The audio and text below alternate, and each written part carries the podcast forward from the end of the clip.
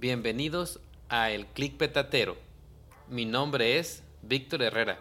Yo soy fotógrafo y también el anfitrión de este podcast de fotografía y creatividad. Aquí, cada semana, tendrás la oportunidad de conocer a fotógrafos de renombre y a otros que están empezando, pero que tienen mucho talento. Quiero que escuches sus historias, porque estoy seguro que te van a inspirar. Nos compartirán sus experiencias, consejos y conocimiento para ayudarnos a mejorar en nuestra propia fotografía. Hablaremos de todo, desde la fotografía de bodas hasta el fotoperiodismo, del futuro de la fotografía, de la creatividad y uno que otro tema existencial. Te invito a suscribirte al podcast y no perderte ninguno de los episodios. Si te gusta lo que escuchas, te agradecería mucho si calificaras el podcast en tu plataforma de preferencia. También puedes enviarnos tus preguntas y sugerencias a través de nuestro número de WhatsApp más 52, que es el código del país, y el número 961-359-4972. Estoy ansioso de conectar contigo y escuchar tu opinión. Empecemos sin más rodeos el capítulo de hoy.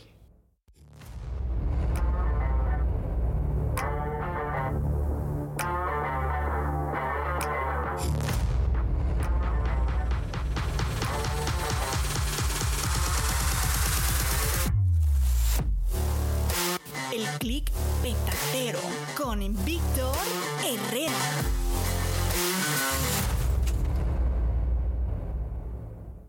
Y les doy la bienvenida al, al Click Petatero. Hoy tenemos un invitado especial en nuestro podcast que es eh, Manuel Méndez. Él es un talentoso fotógrafo que para mí tiene un estilo muy particular en su fotografía de retratos.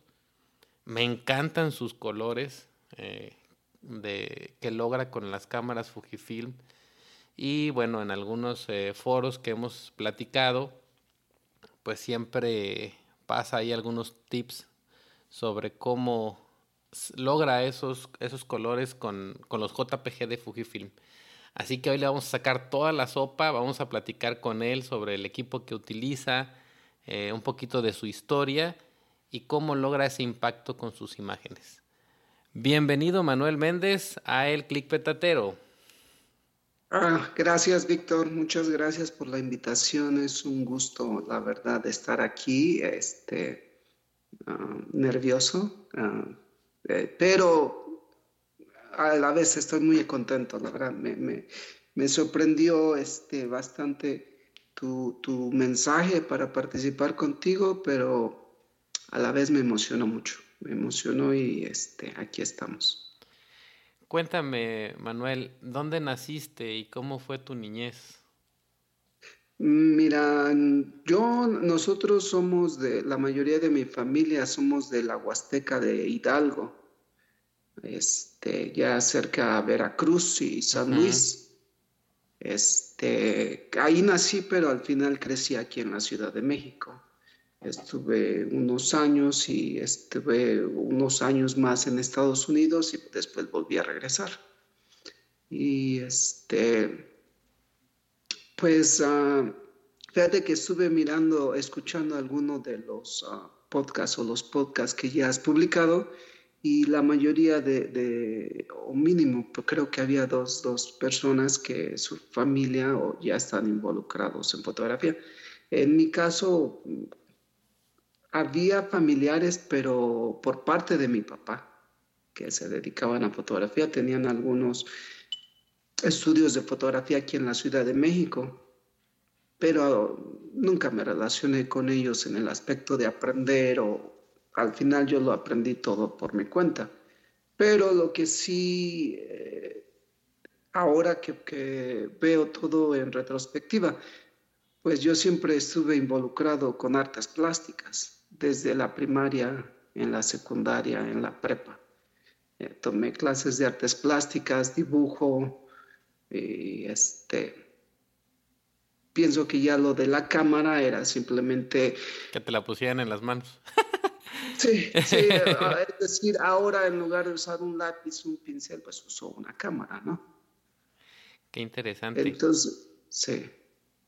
Y de ahí fíjate que también tengo varios ah, familiares cercanos por parte de mi mamá que se han dedicado también de un grado u otro con algo que tenga que ver con artes plásticas, diseño, dibujo, ah, arquitectura, cosas de ese estilo, pero nunca hemos estado relacionados directamente en, o sea, aunque somos familiares, pues siempre hemos vivido lejos, ¿no? O sea que la artistiada la traes ya en la sangre. De otra forma, pero ahí viene ya. sí, yo pienso que sí, fíjate que mi papá también era muy creativo y muy detallista, así muy, muy detallista. Este, entonces, pero no tenía nada que ver con dibujo ni nada.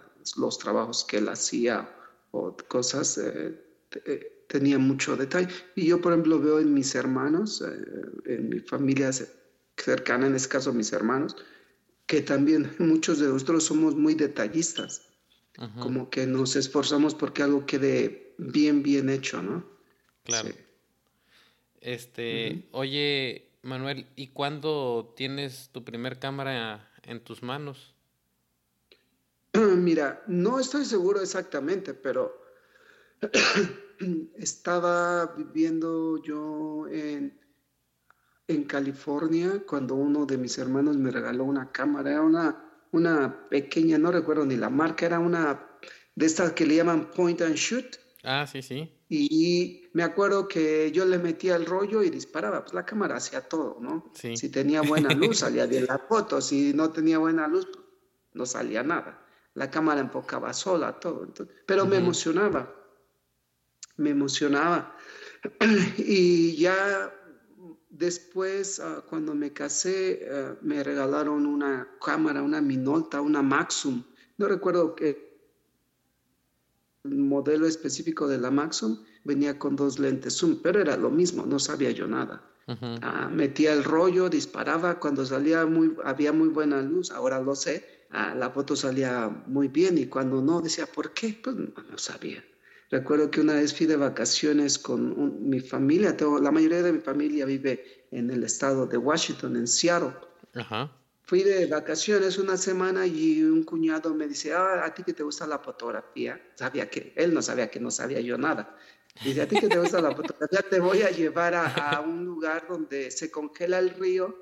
Entonces los salmones saltan, rompen el, el hielo, pero después ya no lo pueden romper de regreso y se quedan afuera y entonces está lleno de águilas que llegan a comer. Wow. Y nos paramos en el puente, probablemente las águilas las teníamos, no sé, a 100 metros quizás. ah, eh, tomé fotos, me acabé casi dos rollos de 36, ni una foto salió. ninguna, absolutamente ninguna. Porque yo no sabía utilizar la cámara, o sea, yo nada más no sabía que la luz tenía mucho que ver, que la apertura, todo eso, no sabía absolutamente nada.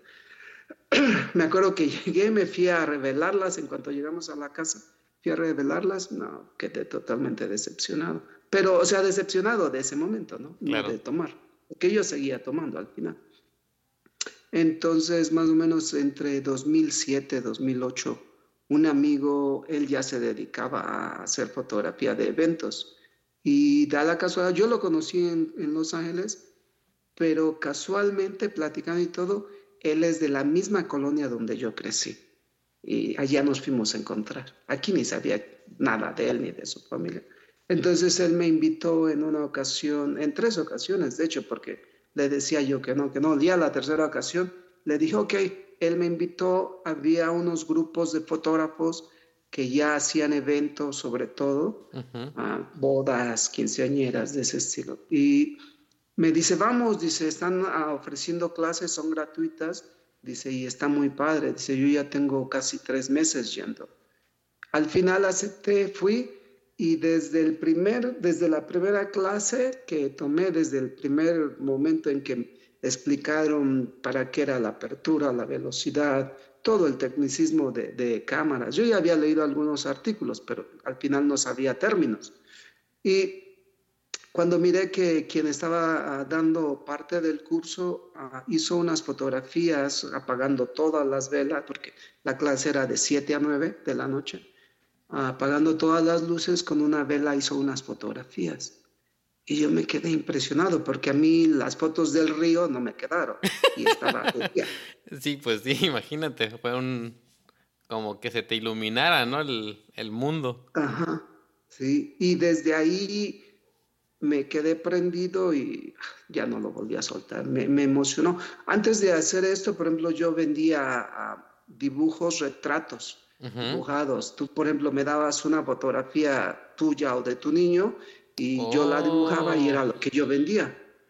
Sí, fíjate Entonces, que, perdón que te interrumpa, Manuel. Me acuerdo yo, fíjate, que cuando yo iba de vacaciones a visitar a mi abuelo en Veracruz, él tenía un estudio fotográfico y en ese estudio él recibía fotos, por ejemplo, no sé, tamaño óvalo, infantil o fotos viejas y recuerdo que él se las llevaba a Ciudad de México y algún artista eh, las replicaba en el tamaño, no sé, que mm, quisieran, ¿no? Entonces me imagino que era algo así, ¿no? No, no, en realidad no, no. Al final eh, lo que yo hacía era, generalmente lo hacía a lápiz Ah, lápices de colores, algunas acuarelas, era más como tipo retrato. Hacía la fotografía más como un tipo dibujo, no, no, no replicando la fotografía, ah, más bien haciendo un dibujo de la fotografía que me habían dado. Ah, y este, así es como yo empezaba haciendo todo eso. Y cuando comencé, me acuerdo que invitamos a un... Eh, en ese grupo, fue un grupo que se formó y venían miembros ah, iban y venían, salían, entraban.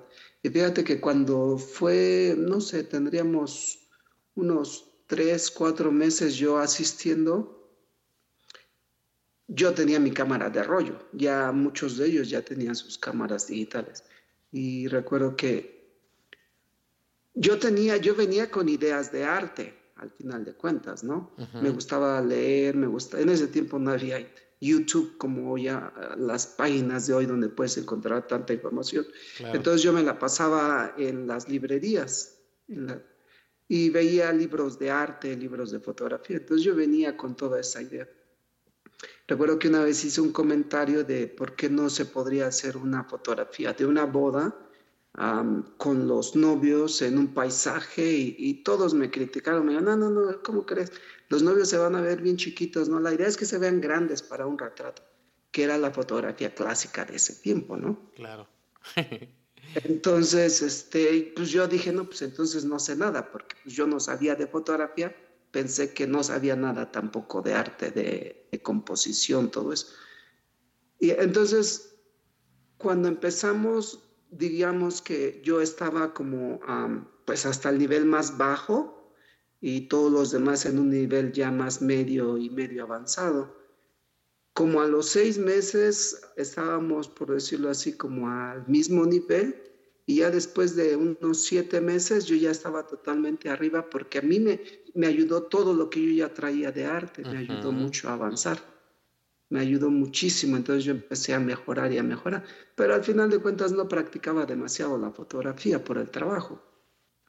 Yo no me dedicaba a eso, yo tenía mi trabajo. Y fíjate, yo trabajaba en una galería. Oh, ahí estaba tu mera, tu mera escuela, Manuel. todo el tiempo estaba yo involucrado con manualidades. Por ejemplo, aprendí a hacer enmarcaciones, a cortar las María Luisas que les llaman aquí en México.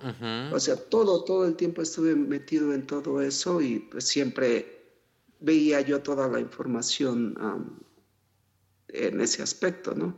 Me llamaban mucho la atención las revistas, por ejemplo, de moda, pero no sabía, en esos tiempos, por ejemplo, cuando comencé yo en esa galería, veía estas revistas, yo no sabía que en algún día yo iba a tocar una cámara. Oye, qué, interesante. ¿Cómo, sí, cómo este, perdón, sí, ¿cómo... No, no, dime ¿Cómo em, empezaste entonces ya a involucrarte más y, dar ese brinquito a, decir ya puedo hacer fotografía? Porque yo pienso que fue el momento, aunque trabajaba en la galería, ah, económicamente ganaba bien y me gustaba, pienso que fue el trabajo que he tenido hasta hoy que más me gustaba, aparte de lo que hago hoy, ah, porque yo podía expresarme totalmente, a mí me dejaban que yo diseñara los cuadros, todo lo que se hacía, a mí me llegaban con la orden y yo decidía qué se diseñaba, qué colores de María Luisa se usaban, qué moldura se usaba y todo para que el cliente pues quedara satisfecho, ¿no? Entonces, esa era parte de mi responsabilidad y pues yo lo disfrutaba muchísimo, porque ahí me podía yo expresar en ese aspecto. Ah, pero al final de cuentas yo siempre he sido una persona que no me gusta que me digan qué es lo que tenga que hacer, aunque me lo tengan que decir, ¿no? soy como que rebelde en ese aspecto y, este, entonces yo buscaba forma y comencé poco a poco a bajar de, horas de las que trabajaba y empecé a buscar otras ideas que podía hacer con fotografía. Al final no, no sabía ni dónde buscar, no tenía ni idea que se podía hacer algo con fotografía. Entonces un día la mamá de mi niña me dice que mi hija iba a entrar a unas clases, a un equipo de fútbol, ella tenía siete años, y dice, el domingo va a ser su primer partido. Fuimos, me llevé la cámara, ya en ese tiempo ya tenía una cámara digital, una Canon 30D con un lente feo que me vendieron. el fotógrafo que me lo vendió ya se quería deshacer de él. y su flash que como a los seis meses dejó de funcionar, pero bueno, este, y le empecé a tomar fotos a la niña jugando. Después el coach me dijo que por qué no le tomaba fotos a su equipo cuando terminaran y, y lo tomé y le regalé la foto. Le regalé la foto al coach. Pero entonces muchas personas vieron eso y cada ocho días yo iba con la niña al partido y me empezaron a pedir fotografías y empecé a vender. Entonces dije, se me prendió el foco, dije, pues yo pienso que puedo hacer dinero con esto. Estuve dos años en tres ligas de niños trabajando los fines de semana. Órale. Y en una ocasión escuché a una persona que dijo que iba a tener una quinceañera su niña y le dije, oh, yo te puedo hacer las fotos. Dice, oh, ¿tú haces quinceañeras? Le digo, no, pero te la puedo hacer. Y dice, pero no tienes ejemplos. Le digo, no, no tengo ejemplos. Y dije, no, pues cómo voy a vender algo de lo que no tengo, ¿no? Y se me ocurrió y empecé a buscar todas las tiendas de vestidos del área donde yo vivía y decirles que si podíamos hacer intercambios. Yo les tomaba fotos de los modelos de vestidos que ellos vendían pues por supuesto a cambio de que me dejaran usar los vestidos, ¿no? Y una, fui como a 10 tiendas y la última me dijo que sí era la tienda más grande de todas. Y la señora me dijo, de hecho yo tengo dos niñas que ya me compraron el vestido, dice. Yo te las puedo conseguir, yo te consigo el maquillaje y tú me haces las fotos. Y lo hicimos, le regalé todo el trabajo a la señora y entonces yo ya tenía material para mostrar. Mira. de ahí fue como comencé. Y luego, por ejemplo, bodas, ¿no? También. Pero con este amigo que te digo que fue quien me invitó a, a, trabajar y otros amigos que conocí en los cursos, ellos me pedían que los apoyara en ciertos eventos, ah, pero eran mínimos y eran de vez en cuando. Algunos con rollo, por ejemplo, cuando este amigo todavía tomaba fotografía con rollo y me daba dos rollos y me decía, nada más puedes tomar una foto de esto, de esto, de esto, de esto, porque sabes que nada más eran contados, ¿no? Las tomas que podías hacer. Él hacía todo lo principal y a mí me dejaba unas cosas, pero nunca había hecho yo nada por mi cuenta, ni ganando nada por mi cuenta. Al final me gustó y lo comencé a hacer.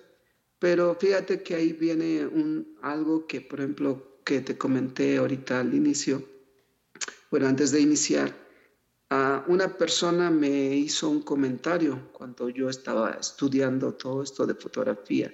Me sentaba, compré una computadora y empecé a usar Photoshop, creo que era la versión 2 o 3 de Photoshop la que empecé. Y me comentó, me hicieron un comentario, me dijo esta persona, dice, tú nunca vas a lograr hacer nada con la fotografía. Entonces yo volteé y dije, ¿por qué no? Porque en mi mente era en lugar de usar un lápiz, una brocha, algo diferente, iba a usar una cámara. Entonces yo decía, puedo avanzar rápido. Y le dije, ¿por qué no? Y me dijo, porque tú no sabes hablar con las personas. Porque yo era muy tímido. exageradamente tímido. Entonces yo dije, wow, sí es cierto. Me dolió mucho, pero ah, la fotografía al final me ayudó a vencerlo porque en parte yo me escondo detrás de la cámara. En parte, ¿no? Pero al final tuve que aprender cómo dirigir a una persona, cómo dirigir a un novio, a unos novios, cómo dirigir a las personas. Y lo que hice fue que empecé a tomar muchos cursos de, cómo posar, de comunicaciones. Este, en los grupos que estuvimos, que se crearon, fueron yo creo que por más de dos años que estuve asistiendo a diferentes grupos que se armaban entre fotógrafos y nos poníamos de acuerdo y contratábamos fotógrafos ya más avanzados, más profesionales y nos daban cursos a veces de un día, a veces de un fin de semana. Entonces ahí aprendí muchísimo en poses, en direcciones y poco a poco y sin darme cuenta, pues fui venciendo todo eso.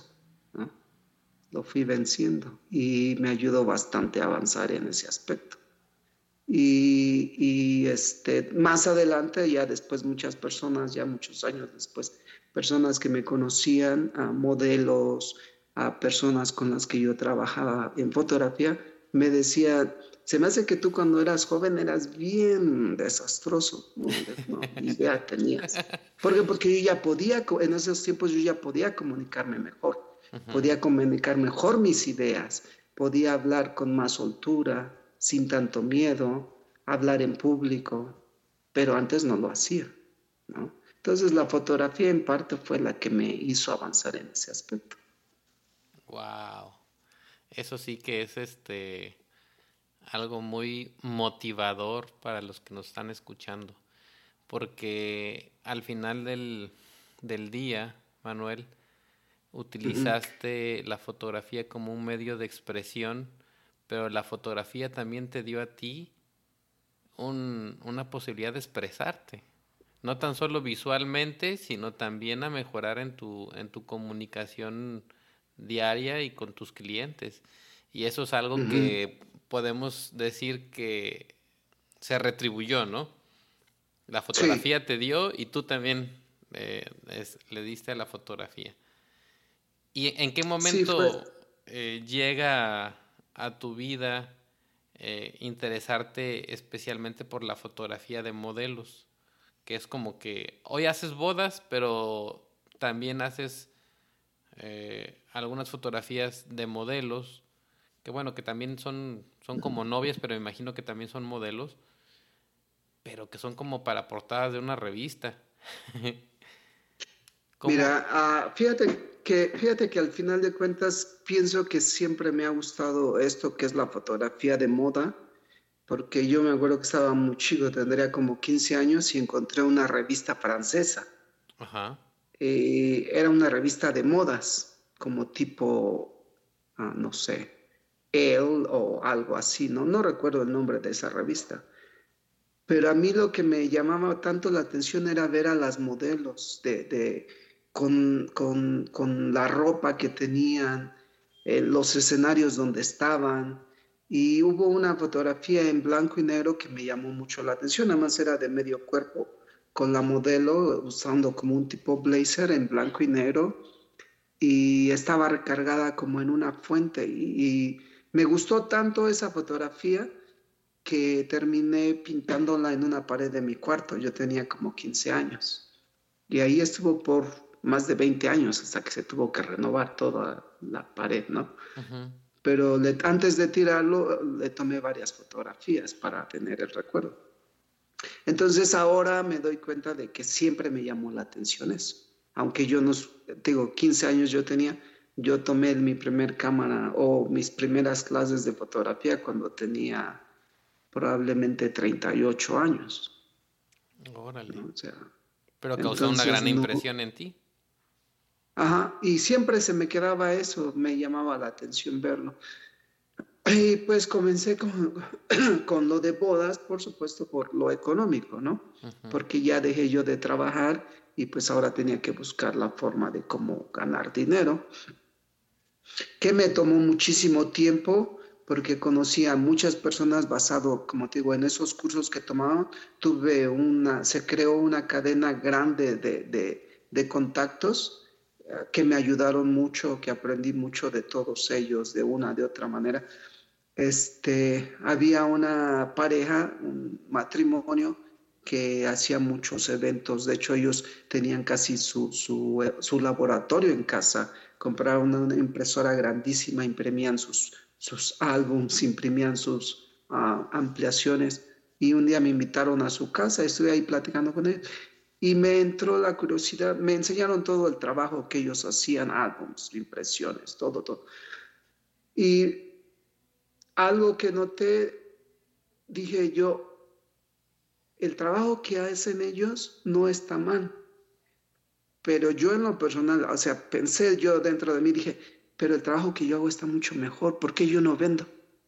Y ellos sí. Ellos tienen todo este equipo y todo lo nuevo de cámaras, de lentes, luces, y yo no puedo salir con mi camarita. No salgo de ahí. ¿Qué estoy haciendo mal?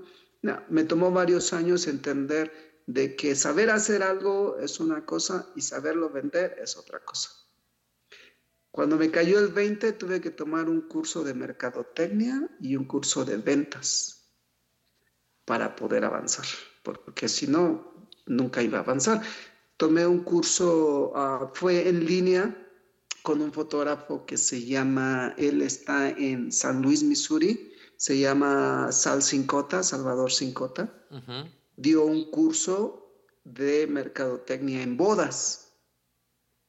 Y estuvo increíble, increíble. Y eso fue lo que me hizo a mí avanzar. Ya con eso ya empecé yo a vender mejor. Ahora cuando regreso a México, pues lo primero que hago, pues eh, empecé a buscar en las expos fotógrafos que ya hicieran bodas para yo empezar a trabajar con alguien, ¿no? Empezar a ganar dinero de alguna manera. Y me fui a una expo y conocí a una diseñadora. Ella es una diseñadora de vestidos de alta costura, ella es de Ucrania la conocí en una de las expos, intercambiamos información y le dije, igual que lo que hice aquella vez con la tienda de vestidos de quinceañeras, le dije, déjame hacer unas sesiones de tu colección, te regalo todas las fotografías, digo, porque yo quiero material de lo que tú haces. Hicimos dos, ah, le hice dos sesiones para comenzar, ah, fueron intercambios y y de ahí hasta la fecha es con la que me sigue dando trabajo. Ahora ella da clases de, alta costura y a sus estudiantes es ahora yo quien le estoy trabajando con todos sus estudiantes. Cada diseño que hacen me llaman y yo les esto lo que ves que he estado mostrando en los grupos de ahí ha estado saliendo todo ese trabajo. Entonces por eso es que la gran mayoría pues sí son modelos, ¿no? Pero son para todos estos diseñadores. Oye, Manuel, eh, estás dando una lección muy grande. Decías hace ratito tú que eres rebelde, pero a lo mejor más bien eh, la palabra correcta es valiente y persistente. Y también tienes mm. una, una gran humildad. Platicábamos en otro episodio eh, anterior que para poder aprender cualquier cosa en la vida necesitas una humildad muy grande, porque si no, de lo contrario, se te va a complicar poder aprender. Y, el, el hecho sí, de... se te complica. Sí, perdón, te escucho. Sí. No, no, dime, por favor.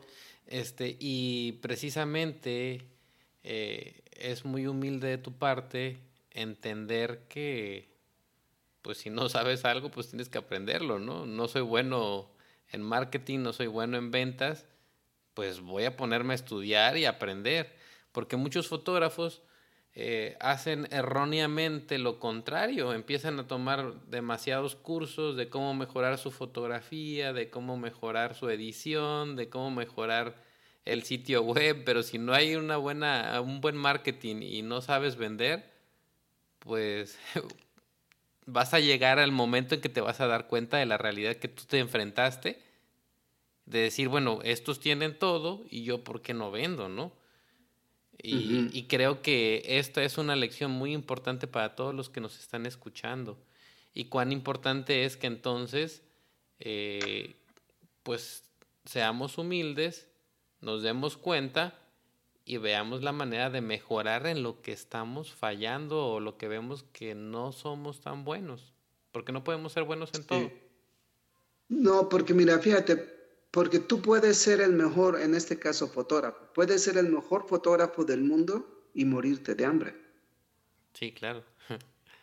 Sí, o sea, tienes eh, el, el, que seas tú bueno en algo y tú lo, por ejemplo, en una ocasión pusieron en, en algún otro grupo de fotografía, alguien comentó que qué consejo le darían para poder vender. Y todos le empiezan a decir, clásico, ya sabes, muchos a veces no tienen ni sentido de lo que le están comentando, otros se salen del tema totalmente. Y cuando miré que ya llevaban demasiados comentarios y ninguno le pegaba, le dije, toma un curso de mercadotecnia. Es lo único que te va a hacer vender. Puedes ser el mejor fotógrafo y no vender nada. Pero si eres el mejor vendedor, tu fotografía puede ser horrible y la vende. Totalmente es la, es Verdad. Sí, totalmente de acuerdo. Este. Hay um, un fotógrafo que por muchos, muchos años, todavía está vivo, pero ya no se, no se dedica a eso. No sé si alguna vez lo escuchaste en Estados Unidos, Rudy él precisamente decía que pues no era el mejor fotógrafo del mundo, pero sabía venderse bien. Y eso es una realidad. ¿no? Eso es una realidad. Eh, sí, basado en esto bien rápido, hay un, había un fotógrafo, en, no era un fotógrafo, era un pintor en Estados Unidos, ah, se me fue ahorita su nombre. Ah, tenía unos cuadros, porque yo visitaba mucho galerías, para, digo, siempre estaba yo metido en todo esto de, de arte me gustaba ir a galerías, a tiendas donde venían, por ejemplo, en los centros comerciales, había en esos años, en los años ah, finales de los 90, había muchas galerías que vendían arte de artistas conocidos, otros no muy conocidos. Había un fotógrafo que decía que él pintaba con luz, no recuerdo bien. El chiste es que a mí jamás, en lo personal, jamás, jamás le vi algo increíble a su, a su, a su pintura, a sus pinturas que hacía. Nunca pude entenderlo, nunca pude apreciar de que para mí en lo personal fuera algo atractivo, pero cómo vendía. O sea, tenía clientes que eran fans de, ello, de él, de, de sus pinturas. ¿Por qué? Porque era buen vendedor. Claro. Y, lo, y otros artistas, otros artistas, porque llegué ya cuando, cuando empezó a surgir todo esto de, de internet y todo eso, me encontré, Kincaid se apellidaba el señor Kincaid. Ah, cuando ah, empecé a mirar alguna vez unos ah, artículos que hablaban sobre él, artistas, artistas que realmente eran artistas, lo criticaban, porque decían, él no es artista, no importa que no sea, él vende. Claro. Si, lo si lo vas a ver desde el punto artístico, sí, quizás no era artista, pero vendía, yo prefería vender que ser artista.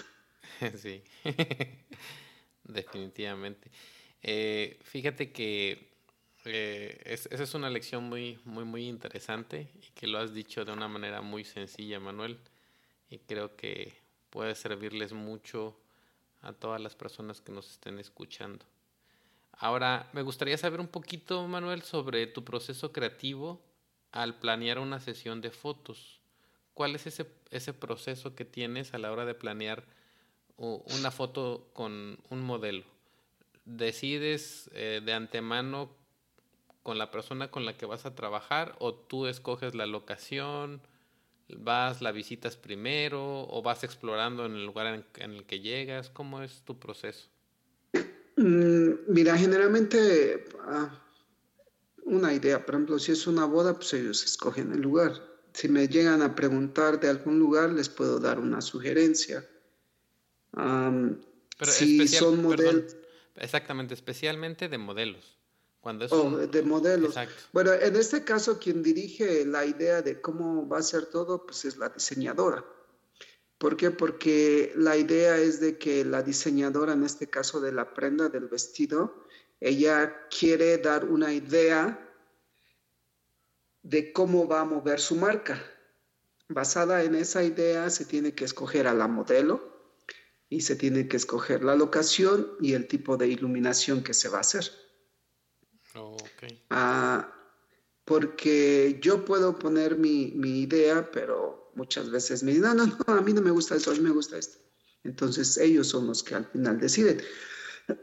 que la verdad, durante todo ese proceso que estoy haciendo, por ejemplo, una sesión, yo me imagino en ese momento un tipo de iluminación diferente, un color diferente, un blanco y negro, este, medio cuerpo.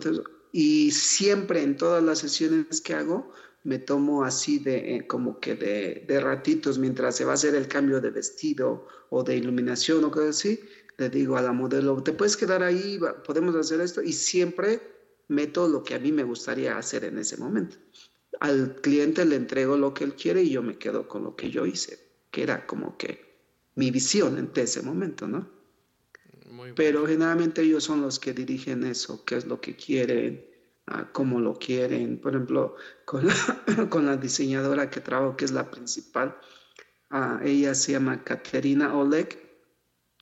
A ella le gusta que haya mucha iluminación, muy...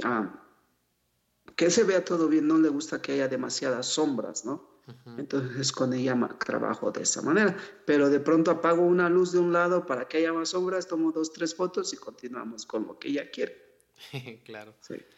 Este, fíjate que veo que en, en las, de cierta manera, fotografías que has mostrado, utilizas unos contrastes muy bonitos y algunas me imagino que son en eh, con luz artificial, especialmente, bueno, estoy viendo el feed de, tu, de tu Instagram, por ahí para los que quieran seguir, eh, es Manuel mndz.fotografía y bueno, este la luz que utilizas es muy bonita, los, los colores que logras este son algo que a mí particularmente me fascina.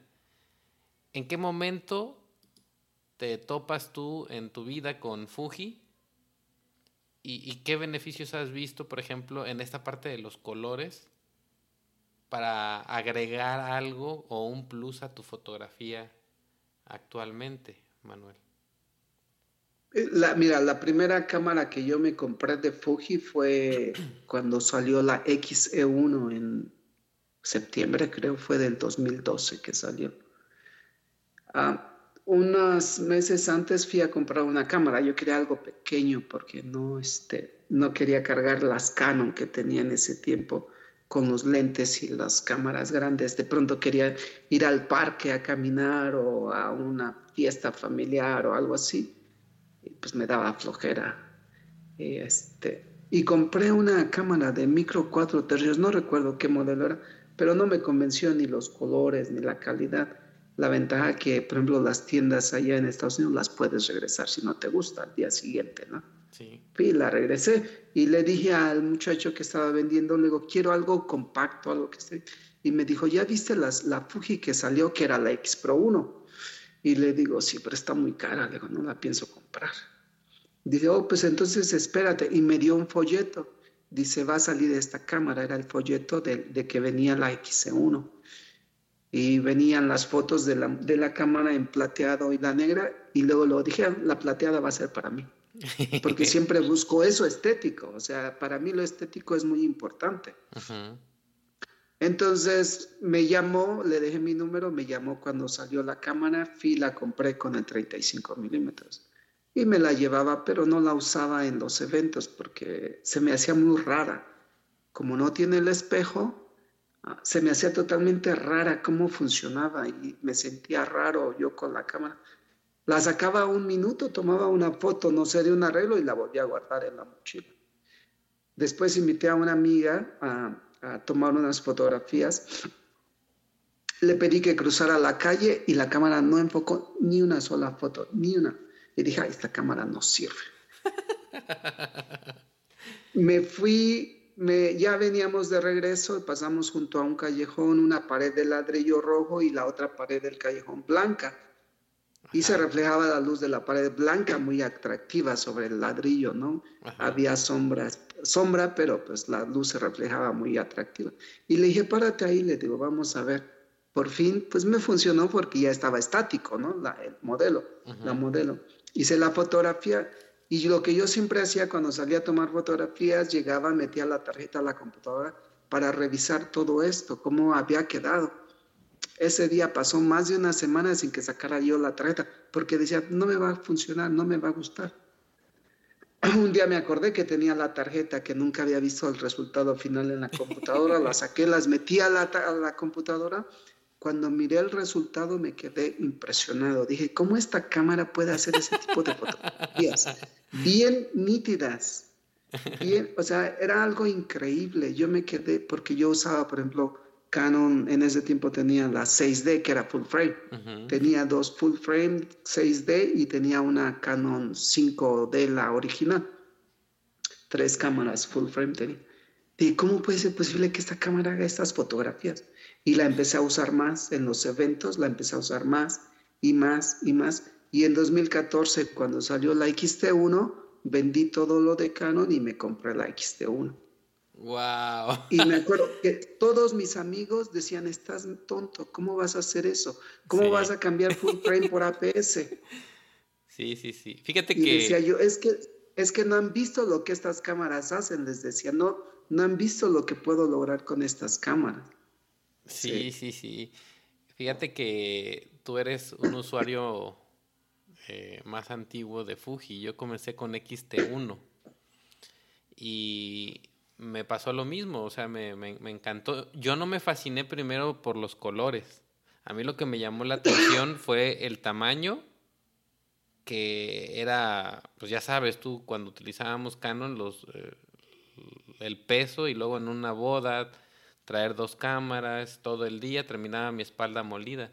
Entonces cuando me prestaron la camarita y, y vi lo chiquita que estaba, lo práctica, este, me acuerdo que en XT1 el enfoque no era muy bueno.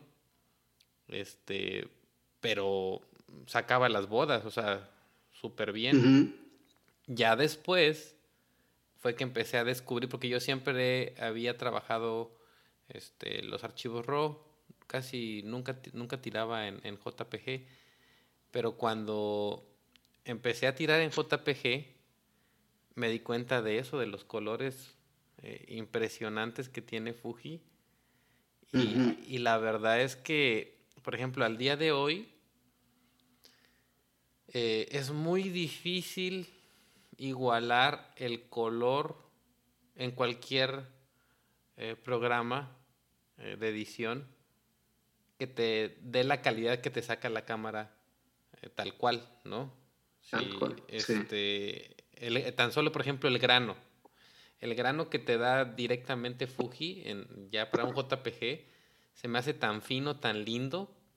Este, los colores, ves que tenemos al final del día estas famosas recetas, ¿no? Que nos permiten sí. eh, manejar los colores de diferentes maneras. Pues sí, eh, estoy fascinado, pero sí, sí me, ahorita que me, estabas platicando me, me reía porque igual me decían a mí, ¿no? O sea, estás loco. Porque yo vendí todo mi equipo Canon. Yo te yo- Sí, yo también vendí las tres full frame que tenía. Sí. Todo, todo. Tenía los lentes, todo, todo lo vendía. O sea, en- en- hubo un momento donde realmente yo sí dudé un poco porque criticaban mucho a Fuji. Yo me metí a todos los foros de fotografía. Todos los fotógrafos profesionales, todos los youtubers criticaban a Fuji. Se reían de la XC1, decían que era una cámara de juguete. De la XT1 la criticaron como, o sea, la tumbaron totalmente. A mí el miedo que me dio fue lo que un fotógrafo hizo un comentario en una ocasión que dijo, ¿y si Fuji no continúa haciendo todo esto de cámaras porque pues, se ve que no avanzan? Y yo dije, sí es cierto, ¿y si, no y si Fuji ya no avanza? Si llega nada más a la XT1 y ya no hay más. Dije, otra vez a regresarme a otro equipo que ya tenía, ya lo conocía, Canon, ¿no? Eso fue lo, lo único que me hizo dudar por un momento. Este, pero pues yo seguía trabajando con él y recuerdo que en una ocasión este, igual con una diseñadora de ropa eh, que estaba en Seattle, ah, le dije que si podíamos hacer unas sesiones, me dijo que sí, pero le dije, pero tengo un reto que quiero hacer. Y le digo, si te doy solamente telas, así telas que conseguimos en una tienda de segunda, le digo, ¿puedes hacer vestidos, cosas, la indumentaria de la modelo? Es decir, ningún vestido que solo sean telas. Y me dijo, sí, dice, claro. Lo hicimos, este, puso, ella misma hizo un collar con unas hierbas, una corona. Por ahí en el Instagram, en un Instagram de los que tengo por ahí está una de esas fotos de esta chica. Esa la hice con una combinación de la XE1 la XT1, el 35 milímetros 1.4 y el 60 milímetros, el macro. Cuando me fui a la casa me di cuenta que cometí el error de no haberlas puesto en RAW, porque yo tomaba, por supuesto, siempre en RAW y JPG. Todo se tomó en JPG. Cuando llegué dije, ay, no puede ser como hice esto. Me metí a ver las fotografías, dije, bueno, ni modo, vamos a ver. Era nada más una práctica, no era ningún trabajo pagado, ¿no? Eh, me metí a verlas y dije, no puede ser, ¿cómo puede esta cámara hacer estos colores así siendo JPG? O sea, cada vez me sorprendía más y más y más. Al final seguía tomando con RAW, ¿no? Seguía haciendo lo mismo RAW y JPG. Entonces empecé a encontrar, eh, empezaron a salir mucho la venta de los presets que podías instalar en Lightroom, en, en Photoshop y los empecé a usar mucho porque, pero trabajabas demasiado, o sea, era mucho, mucho trabajo. Ah, tan solo a veces una sola fotografía te llevaba hasta 30 minutos, ¿no? Y poco a poco empecé a dejar roll, empecé a dejarlo, empecé a dejarlo, empecé a dejar. Y empecé a descubrir que se podía modificar la receta, bueno, los, ah, las simulaciones que trae la cámara lo empecé a descubrir más y más y más y más y empecé a practicarlo, a practicarlo. Tengo ya más de dos años que no tomo fotografía en RAW, todo lo estoy haciendo en JPG. Y la verdad que los resultados para mí en lo personal están increíbles. Sí, sí, sí, definitivamente. Este, fíjate que por lo menos lo que veo ahorita en tu feed, las últimas, que serán seis, siete posts que tienes, me evocan mucho y me recuerdan mucho el estilo de trabajo de, del señor Villa, ¿verdad? Este, ok, sí. Y, y, ¿cómo se llama? Esos blancos y negros son muy lindos, perfectos, ¿no? Y los tonos de piel que logras también son, son muy bonitos. Eh, creo que has logrado perfeccionar ahí tu receta y eso ha hecho que, que también nos dé este aire como de como de que es film, ¿no? Este... Fíjate, eh, ahorita, perdón, tú mencionaste a, Villa. Ajá. Yo lo miré su trabajo, de hecho, en una ocasión nos visitó él y otro par de fotógrafos, pero nada más así como por 10 minutos de hola, ¿cómo están? Y ya me voy, ¿no? En uno de los cursos que comprábamos, que conseguíamos con los fotógrafos. Yo desde que lo conocí me quedé enamorado del tipo de trabajo que hace y siempre pienso que traté de, imitar su estilo en colores. Ah, este, ah, todo el tiempo andaba buscando cómo poder recrear los colores de Portra, por ejemplo todo el tiempo me metía a buscar presets que imitaran ese tipo de colores del rollo Portra 400. A veces lo lograba, a veces no. Pero ahora con, con Fuji, especialmente los, los modelos de Fuji del sensor ah, de cuarta generación, es donde he notado que se logra llegar más a ese tipo de colores.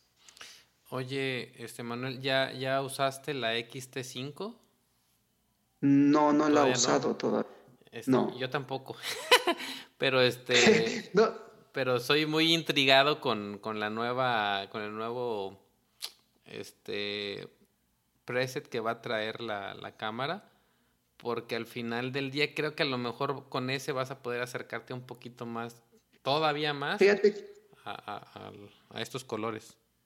fíjate que estaba mirando, seguido veo esta página de Fuji X Weekly. Ah, sí, sí. Este Richie comentó que ah, viene un nuevo algoritmo para el ah, balance de blancos en automático que usa ah, inteligencia artificial y que debido a eso puedes estar tomando varias, haciendo varias tomas con el mismo tipo de luz y cualquier movimiento pequeño que le hagas a tu enfoque, a tu movimiento de cámara, a poquito a la izquierda, poquito a la derecha, dice que cambia mucho los colores. Y muchas recetas usan el balance de blancos automático. Entonces dice que es un problema muy grande que espera que Fuji lo pueda resolver. Que podría, por ejemplo, que hubiera una opción donde cancelar eso. Mm, Y, entendí. y- y me quedé pensando, dije, pues como yo uso mucho JPG, uso mucho las recetas, pues sí me va- afectaría demasiado. ¿Y no utilizas este un, un balance de blanco este fijo, sino es automático siempre? Entonces, ah, bueno, dependiendo de la receta que pongo en, en la cámara, pero varias recetas usan el balance de blanco automático, aunque tienen el, am, ¿cómo se le llama? El shift, ah, que va más hacia azules o rojos, de todos modos es en automático. Y él estaba haciendo ese comentario que encontró ese, podríamos decir, problema para los que solo tomen en JPG. Ok. Ya. Entonces eso me quedé como que, ups, si viene así todo el tiempo, sí afectaría mucho. Por ejemplo, si quieres mantener un, un- en toda una sesión un, este, una constancia en tus colores, ah, él comenta que podría afectarte. Fíjate que, Manuel, no, no sé si otra marca ahorita esté incursionando en inteligencia artificial, pero, eh, por ejemplo, lo que he escuchado yo de, y que he leído de XT5, precisamente, por ejemplo, parte del enfoque maravilloso que traen el- las XH2 y eh, tienen que ver mucho con, con la inteligencia artificial y creo que en algún momento eh, se irá perfeccionando, ¿no? Como toda Sí. tecnología nueva, están Claro. aprendiendo y creo que al final del día eh, van a lograr eh, hacer algo muy, muy interesante porque pues la tecnología está avanzando a, pa- a pasos agigantados, ¿no? Y, y estas nuevas eh, pues gadgets que nos dan, por decirlo así, eh, nos van a facilitar las cosas y mientras el proceso en que ellos aprenden nuestras necesidades, porque eso es algo que también a mí me encanta de Fuji, que escucha mucho a su gente, que escucha mucho a los fotógrafos y, y busca cubrir sus necesidades, ¿no?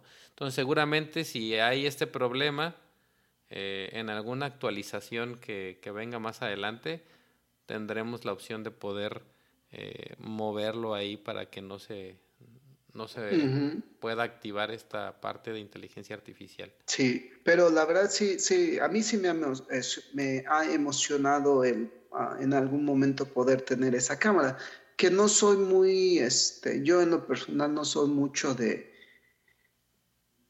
de ir eh, comprándome la cámara más nueva, los mejores lentes. Yo trabajo con lo más simple porque siempre he creído que el equipo sí es muy importante, la verdad.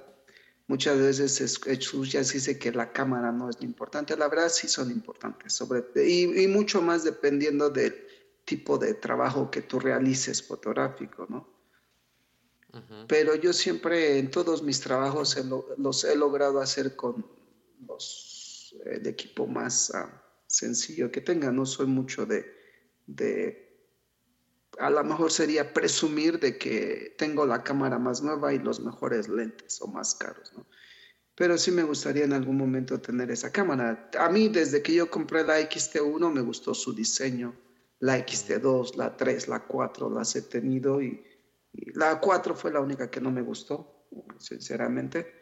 Este, pero, la- por ejemplo, ahora estoy usando la X Pro 3 y la X Pro 1 nunca la usé, la 2 la usé, pero no me convenció porque muevo los diales con el dial del frente y el trasero, muevo el ISO y, y, la velocidad y la X Pro 2 no da la opción del ISO en ese aspecto. Entonces no me podía acomodar y este, cuando conseguí la X Pro 3 me gustó y creo que ahora me gusta más ese diseño de el estilo de cámara de que las XT. Mira nomás. ¿cómo puede ser? Y nunca me había llamado la atención, nunca había agarrado yo una, nunca había trabajado con unas. Pero ahora que tengo la X Pro 3, creo que me gusta más que la XT, por ejemplo, la 4 o la 5, ¿no? Siento que se acomoda más al estilo de fotografía que yo hago. Por ejemplo, la pantalla a mí en lo personal no me afectó para nada porque descubrí cuando la empecé a usar, ya lo hacía, pero no le había puesto atención, por supuesto, pero descubrí de que la pantalla casi no la uso para revisar, por ejemplo, las fotografías.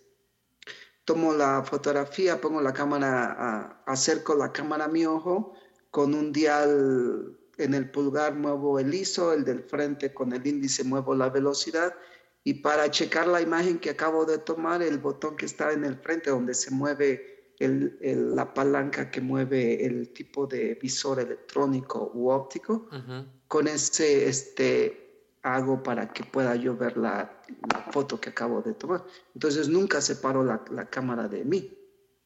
Sí, no, no, saben, no saben que estás revisando la foto, ¿no? Y tienes tu ojo pegado a, la cámara. Nada, más veo su cara, solamente veo su cara como, ¿ya la tomaste? Oh, no, no, espérame. ¿No? Sí, sí, sí. Este, y casi nunca volteo la pantalla, nunca la reviso. Porque esté de noche, esté de día, esté afuera, esté adentro, siempre reviso la toma en el visor electrónico, siempre la reviso ahí siento que tiene, uh, puedo ver mejor los detalles que en la pantalla. Sí. Fíjate que a mí, a mí me pasa todo lo contrario, Manuel. Yo eh, actualmente tengo XT4. Sí, mm, me gustaba más el diseño de la XT1 por ser más pequeña y de XT1 a XT4 creo que este, embarneció bastante. Pero eh, mi segundo equipo es una Pro 3 y mm, no termino de, acostumbrarme. Por mucho tiempo tuve la, la, X Pro 2 y que ese fue mi equipo principal, pero cuando llegó a mis manos la T4 a mí me fascinó. Y en algunas ocasiones hago algo también de, de video, especialmente para redes sociales. Entonces, este, el que la pantallita se mueva, se voltee, para poder verte ahí mismo, este, eh, para mí eso es muy práctico. Eh, normalmente cuando no es así, la tengo igual como tú, la tengo este eh, volteada totalmente y, me gusta que parece que no tiene pantalla y eso pues hace verla como que más viejita y hago lo mismo, ¿no? De que las reviso y luego están están esperando que siga tomando foto y estoy a veces revisando algo.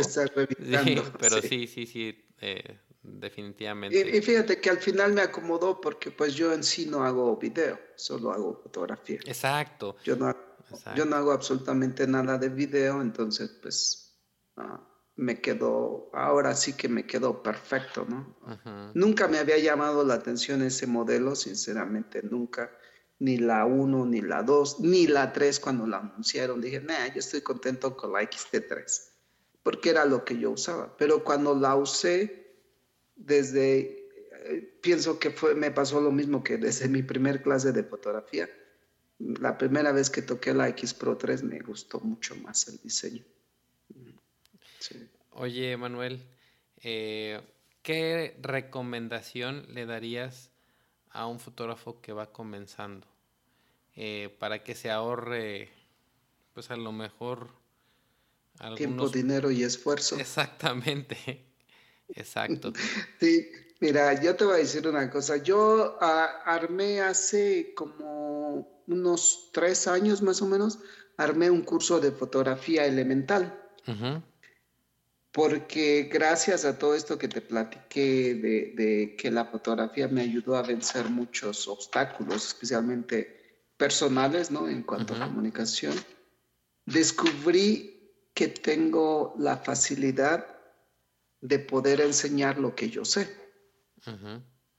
Entonces hice un curso y empecé a dar algunos cursos de, En ese tiempo eran presenciales, ya la pandemia me los tumbó, pero bueno este, de fundamentos de la fotografía. Y al final tengo una, una, lista de bastantes tips, bastantes tips que les doy este, a los fotógrafos cuando quieren iniciar.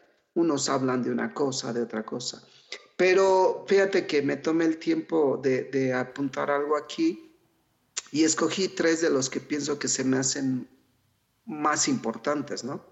De todos, porque al final todos son importantes, todos los tips que, que puse yo, por ejemplo, en este curso, creo que son importantes, porque a mí me hubiera gustado, por ejemplo, tener muchos de esos. Yo tú usé Canon, porque todos los que yo conocía usaban Canon. Después, cuando conocí Nikon, me gustaba más el diseño de las cámaras Nikon, se me hacían más atractivas y más ah, cómodas en la mano, que las Canon no son incómodas, pero algo tenían las cámaras de Nikon que me gustaban, pero yo ya tenía mucho de Canon, es que pues no iba a cambiarme, excepto por Fuji, ¿no? Pero, este, pero yo siempre veo que la cámara, para mí, aparte de que es una herramienta, yo siempre le veo, si la cámara es atractiva, prefiero esa cámara, aunque tome fotos feas pero esa es mi forma de pensar, ¿sí me explico? Ese es como yo lo veo. A mí no me interesa si hace buenas fotos o no, me gusta cómo se ve la cámara. La gran ventaja que tiene eso es que como a ti te gusta la cámara, todo el tiempo la estás agarrando y todo el tiempo estás practicando, por lo tanto todo el tiempo estás mejorando. Efectivamente. Pero mira, por ejemplo, aquí de los tips, yo, por ejemplo, una persona en uno de los cursos que di me, me dijo que le daba miedo y pena, y sobre todo miedo, subir fotografías a, por ejemplo, a sus redes sociales, ¿no? Y le dije que lo hiciera porque al final de cuentas, las fotografías que tú hagas como fotógrafo son para ti. A menos que las vendas, que seas de un una boda, ¿no? Son para los novios, al final de cuentas. Pero por eso te contratan los novios a ti, porque les gusta lo que haces, ¿cierto? Entonces yo les digo, cuando hagas las fotos, hazlas para ti, no para otros. Súbelas para ti, no para otros. Si te dan un like, qué bien. Si te dan 100, pues qué bien, ¿no? Si no te dan ninguno, pues qué bien, las fotos son para ti. Le digo, lo único que sí, la fotografía tiene que estar bien hecha, bien ejecutada. No nada más digas, oh, es que este es el tipo de fotografía que me gusta, pero que está mal hecha en todos los aspectos. Pues no, o sea, tienes que trabajarla, ¿no? E, ese sería uno. Las fotografías son para ti, no para nadie más. Ah, otra cosa que yo les digo es que en fotografía, que es lo que hacemos, hay muchas opiniones Ah, y a veces llegan a convertirse como en un tipo de, ah, ¿cómo, cómo se, se me fue la palabra? Se vuelve tóxico, ¿no? Ah, ok, sí. Ves, ves, grupos donde alguien pide ayuda, hace una pregunta, pone una foto y, se vuelve tóxico. ¿no? Sí. Ajá, entonces, yo también les digo que sepan diferenciar entre una opinión y un hecho. Porque a mí lo que a mí me guste, a lo mejor a ti no te gusta, pero esas son opiniones. ¿Cierto? Eh, y entonces que sepan diferenciar entre cuando es una opinión y cuando es realmente un hecho de que tu trabajo está mal, por ejemplo, ¿no? Y la tercera que yo les digo, o te diría, o en este caso les diría a los que escuchen, es que eh, no se concentren en comprar todo el equipo nada más porque es nuevo o porque piensan que ya lo van a avanzar. Ah, lo mejor es practicarlo. O sea, para avanzar en la fotografía, la única manera de que tú vas a avanzar en la fotografía es practicando. No hay de otra. Puedes comprarte la XT5 y seguir haciendo las mismas fotos feas que hacías con la XT1. Sí, definitivamente que, son eh, muy buenos tips en cuanto a una persona que decide empezar como fotógrafo. Y en cuanto a tips también, ya tengo mi equipo yo Fuji y quiero empezar a trabajar mis, mis recetas en cuanto al estilo de fotografía que a mí me guste tal vez. ¿Qué, les recomendarías? ¿Cómo podría ser más fácil que ellos puedan comprender eh, cómo usar las recetas a su favor este, en las cámaras Fuji, Manuel? Mira, por ejemplo, las recetas ah, por su naturaleza que tienen, por ejemplo, usan diferentes ah, tipos de balances de blanco dependiendo qué receta se va a usar. No te van a funcionar en todas las situaciones de luz, por ejemplo. Hay recetas que quedan increíbles con un tipo de luz, hay otras que no sirven para nada. Ah, hay un grupo que está en Facebook que se llama Film Simulations, creo algo así se llama el grupo. Ah, sí, es el grupo oficial de, la marca de Fuji a nivel mundial. Full, Fuji, este, Film Simulations, algo así. Creo que es de, de, Fuji Rumors, esa más bien. Creo ¿Ah, que es de, sí, creo que es más bien de Fuji Rumors, algo así. Pero mira, por ejemplo, e, en ese grupo constantemente veo preguntas que uh, personas uh, o fotógrafos hacen. Me voy de vacaciones a la playa, ¿qué receta me recomiendan? ¿Qué receta me recomiendan para la nieve? ¿Qué receta me recomiendan para este la montaña. ¿Qué receta me recomiendan para fotografía? Yo pienso que más que recomendarte qué recetas usar, lo único que te va a servir es practicar qué receta. O sea, las recetas en sí, usarlas y ver si te gustan o no. Es lo que, por ejemplo, yo hice. Cuando comencé en este caso a usar todo este tipo de recetas, veía unas y el fotógrafo que las mostraba, pues mostraba una situación donde la receta funciona a la perfección, ¿no? Después yo la usaba, pero no me gustaba. Y la usaba más o menos en una situación similar a la que él había usado, pero no me gustaba. La dejaba de usar, usaba otra y así. Yo cuando salgo, por ejemplo, salgo a caminar para hacer mi trabajo personal, digo, hoy voy a poner la receta eh, monochrome en mi XC1 y todo lo que hago nada más va a ser esa receta. Y regreso y a veces resulta que ni una sola fotografía me gustó y las borro todas. Eh, la siguiente vez me salgo y me llevo quizás la X Pro 3 y le pongo una receta y salgo y me encantan todas las fotografías. Es la única manera de saber qué es lo que te gusta y qué es lo que no te gusta. Este, practicando. Ahora, las recetas son en JPG, por supuesto. Eh, tienes muchas limitaciones en cuanto a lo que vas a poder hacerle si le quieres hacer algo después en postproducción.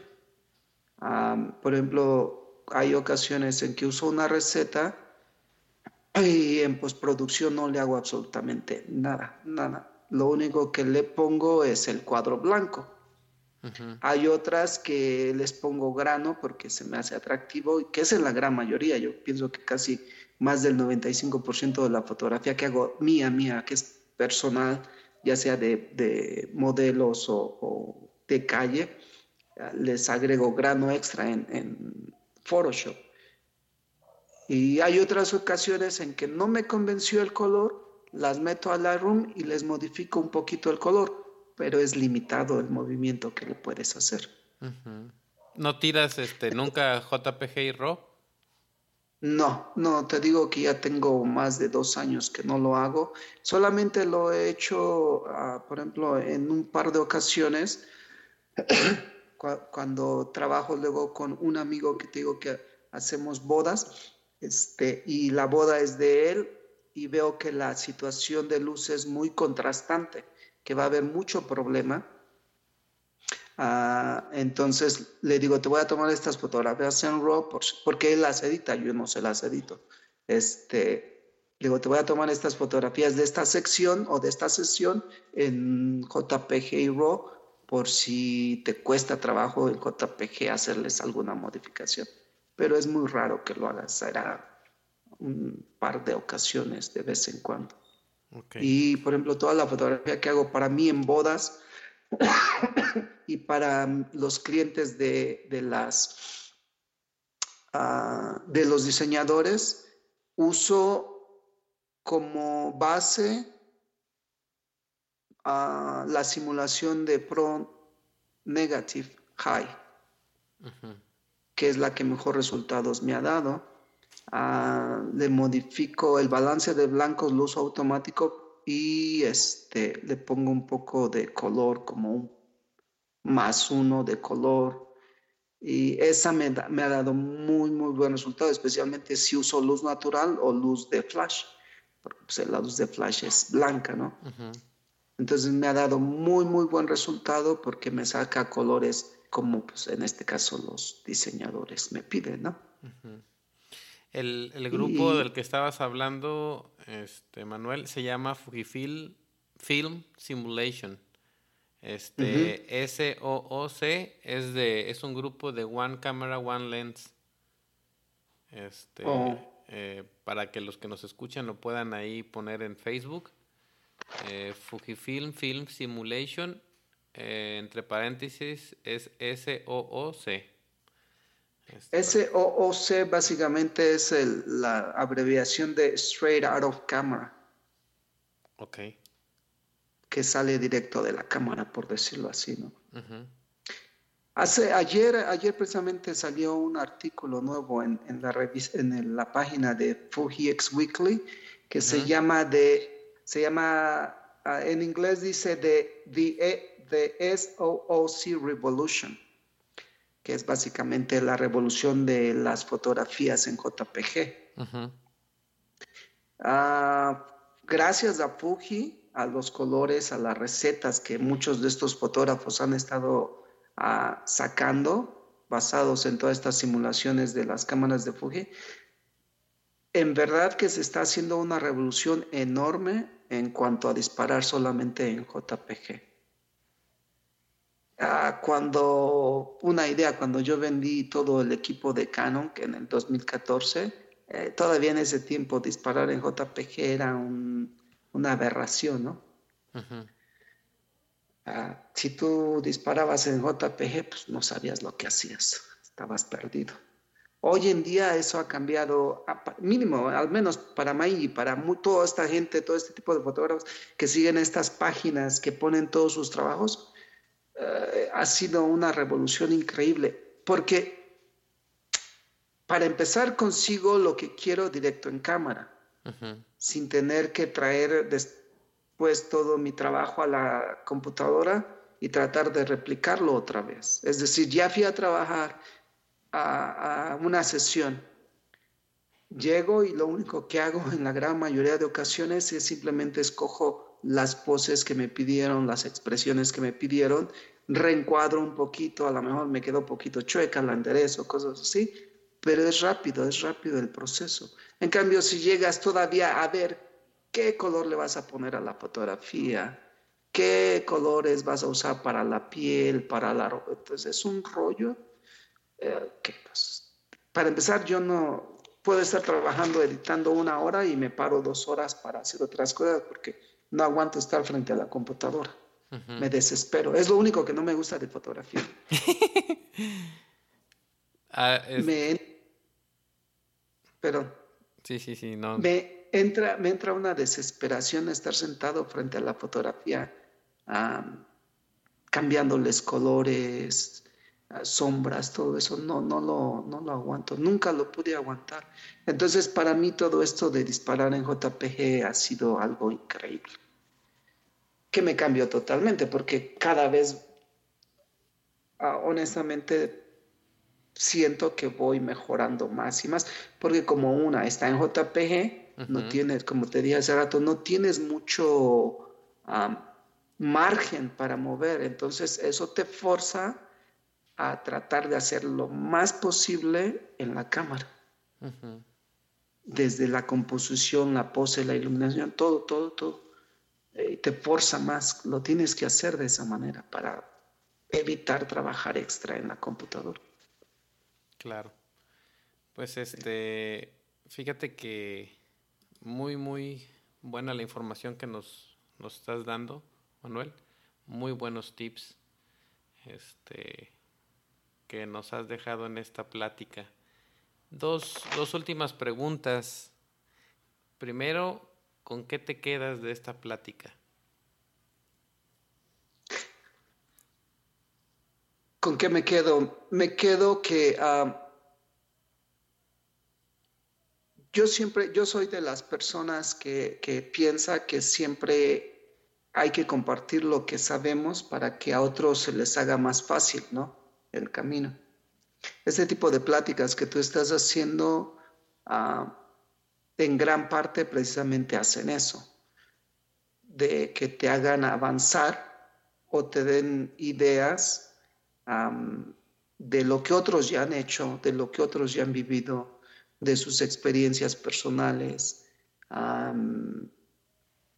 una vez un fotógrafo me dijo que cuando llegué aquí a México, me dijo que no, este, que yo estaba mal, porque yo tenía que ser más extrovertido, porque si no mi trabajo nunca iba a avanzar. No tienes que cambiar, lo único que tienes que hacer es entender quién eres tú y cómo usar eso a tu favor. Y es lo que yo he hecho al final de cuentas, ¿no? Entonces, todo este tipo de pláticas te dan ideas que a lo mejor tú podías tener de que debido a eso o debido a aquello no lo podías hacer. Y escuchas a alguien que sí lo hace o no lo hace, entonces ya te ayuda a ti a avanzar. Claro, por supuesto. Eh, ¿Tú tienes alguna pregunta que quieras hacerme, Manuel? Mm, yo te diría, por ejemplo, si tú no hicieras fotografía, ¿qué harías? ¿A qué te dedicarías? Ah, qué buena pregunta. qué buena pregunta, fíjate. Eh, hay, sinceramente, nunca me había cuestionado eso, pero ahorita que me estás haciendo la pregunta, hay algunas cosas que hoy por hoy quiero hacer y que mm, siempre he tenido como que el deseo de querer hacerlas y no las he terminado, o sea, no me he dado el tiempo para aprenderlas, ¿no? Una es este carpintería, este, la otra es trabajar la piel y, y, la otra es la herrería. Entonces creo yo que algunos de esos tres eh, trabajaría. Me llama, dentro de los tres, me llama más la atención la parte de la piel. Eh, eh, hace mm, como unos cinco años y medio, más o menos, estuve viviendo seis meses en, en la antigua Guatemala. Y hay un, un poblado muy cerca ahí que se llama Pastores y especialmente ese lugar se dedican a hacer trabajos en piel, desde zapatos, cinturones, maletas, y si tú les llevas una fotografía te lo replican tal cual, ¿no? Entonces, este, yo me quedé mm. asombrado porque, pues, eh, me dieron la oportunidad de, conocí a alguien, a un amigo de un amigo, y llegué a tomar fotos a, su taller y eh, vi las cosas este, que hacían, ¿no? O sea, la manera en cómo convertían la piel en algo tan bonito. Y, déjate tan bonito, que dura tanto y, y que es tan práctico todos los días. Y desde ese entonces me quedé fascinado y dije, algún día, algún día quiero hacer eso.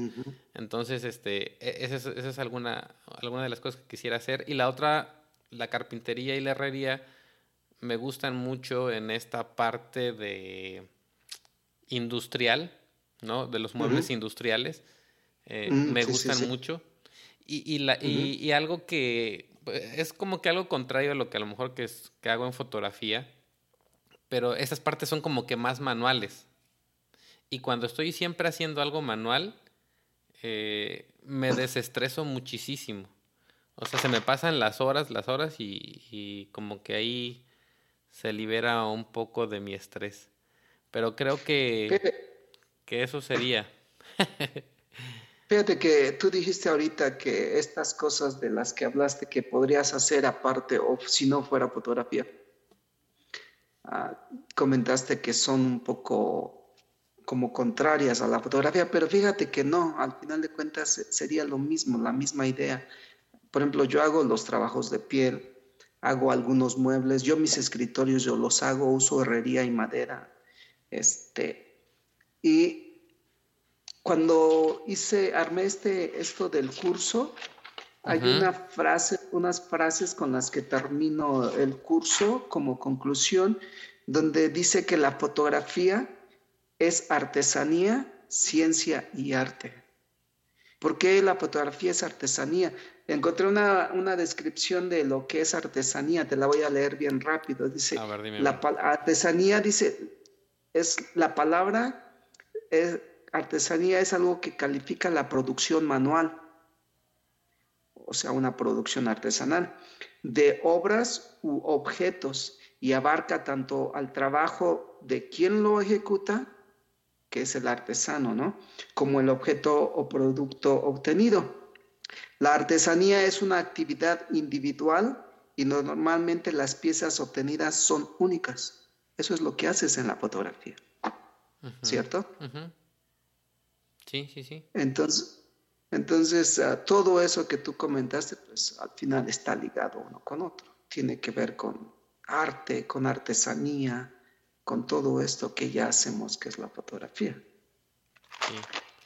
Pues fíjate que este me da mucho gusto haber tenido la oportunidad de platicar contigo, Manuel. Yo me quedo con, con muchas, muchas cosas eh, me encantó platicar contigo. Este, Gracias, a mí también. Lo disfruté muchísimo. Eh, me gusta tu sencillez para explicar las cosas. Piensas que eh, con la historia que nos platicaste al principio, ¿no? De tu timidez y todo eso, y, y la manera en cómo explicas las cosas hoy, eso creo que puede motivar muchísimos a, muchos fotógrafos y, darse cuenta de que simplemente si quieren eh, pueden lograrlo, pueden hacer eh, de la fotografía un negocio. Y siento yo que la fotografía es un negocio muy noble, muy placentero porque te trae eh, experiencias muy bonitas para tu vida, conoces mucha gente, puedes conocer muchos lugares y definitivamente que eh, ha sido una plática muy, muy enriquecedora, Manuel.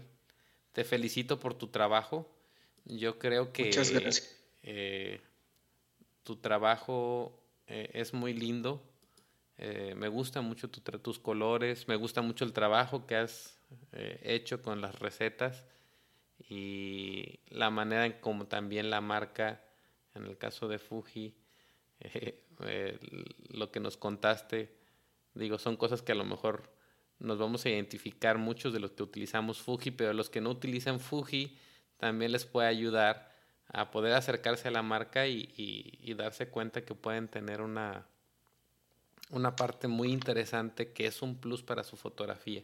Y algo que, que sí me llamó mucho la atención que comentaste ahorita al final, y creo que nuevamente eh, les va a llevar de corbata Fuji es de que eh, aunque no Fuji no fue el primero en usar eh, el sistema mirrorless, si no mal recuerdo, Olympus comenzó primero, este, pero quien fue perfeccionando esto fue Fuji.